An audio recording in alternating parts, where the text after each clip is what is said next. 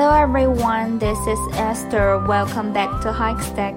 大家好，我是 Esther 老师，欢迎大家来到海学科技。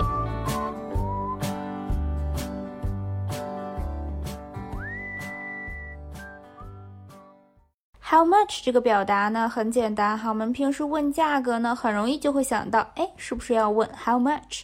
但是在外国呢，这个问题呢，其实有时候也会涉及到隐私的。到底是怎么回事呢？我们一起来看一下。如果是在餐厅的话，哈，结账的时候呢，老外一般不会直接说 How much？因为在他们的文化当中呢，在餐厅吃饭相当于享受了服务。包括这个菜品、这个酒水、消费等等费用，哈，每个人都不一样，涉及到隐私问题了，所以说一般不直接问。正确的形式应该是什么呢？What's the bill？账单多少钱呀？What's the bill？Bring me the bill, please. Bring me the bill, please. 请把账单给我。Check, please. 结账，谢谢。Check, please. Bill 表示账单哈，除了可以表示餐厅的账单之外呢，生活账单像水费单 water bill，还有电费单 electricity bill 都是可以用的。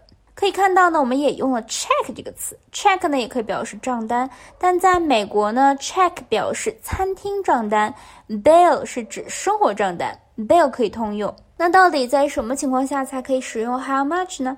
比如说像我们在菜市场买菜哈，小吃摊儿哈这一类比较生活化的场景当中呢，就可以使用了。但是要注意哈，使用完整的句子，不然人家以为你问的是数量多少。How much is the tomato? How much is the tomato? As five dollars. How much is the tomato? As five dollars. 中国人热情好客哈，招待人的方式呢，最经常的就是请客吃饭。那么请客该怎么说呢？One's treat 或者 somebody's treat。treat 可以表示招待哈。She treated him to lunch. She treated him to lunch. This is my treat. This is my treat. 或者说哈，我请客，It's on me。这个是属于美国俚语了哈，可能在电影中大家有听到过。如果是某某人请吃饭，It's on somebody，It's on somebody，或者哈，Let me foot the bill，Let me pay the bill，我来请客吧。Foot 在这里可不是脚的意思啊，是买单付钱的意思。Let me foot the bill tonight，Next time you treat，今晚我付钱嘛，下次你请。Let me pay the bill tonight，Next time you treat。 Somebody be paying 也是啊，请客。I'm paying tonight. I'm paying tonight. 今晚我付账，我请客。Spring for spring for 这里的 spring 可不是指春天或者跳跃哈，加上介词 for 指的是请客付钱的意思。Let me spring for the tickets. 让我出钱买票吧。其实对于西方来说哈，买单各付各的是很正常的，AA 制嘛。那么英文该怎么表达呢？我们之前学过的，大家回忆一下：split，split the bill，split the check，或者 separate，separate the bill，separate the check，都表示哈分开付吧。Shall we split the bill？我们平均付款吧。Shall we split the bill？No, it's on me. You'll treat next time. 不，这次我请客嘛，下次你来。 No, it's on me. You'll treat next time. 在国外呢，除了 how much 是比较隐私的问题之外，哈，还有几个问题也是需要注意的。最好做到七不问，这七个问题哈，不要随便问别人。第一个是不要随便问别人的工资，salary，salary，不要问别人是干嘛的，别问工作哈，不要问别人的 job，别问别人的住址，你家住哪儿啊？这样不礼貌。address 不要随便问。Belief 信什么宗教啊？不要随便问。Age 尤其是女士哈，不要随便问别人的年龄哦。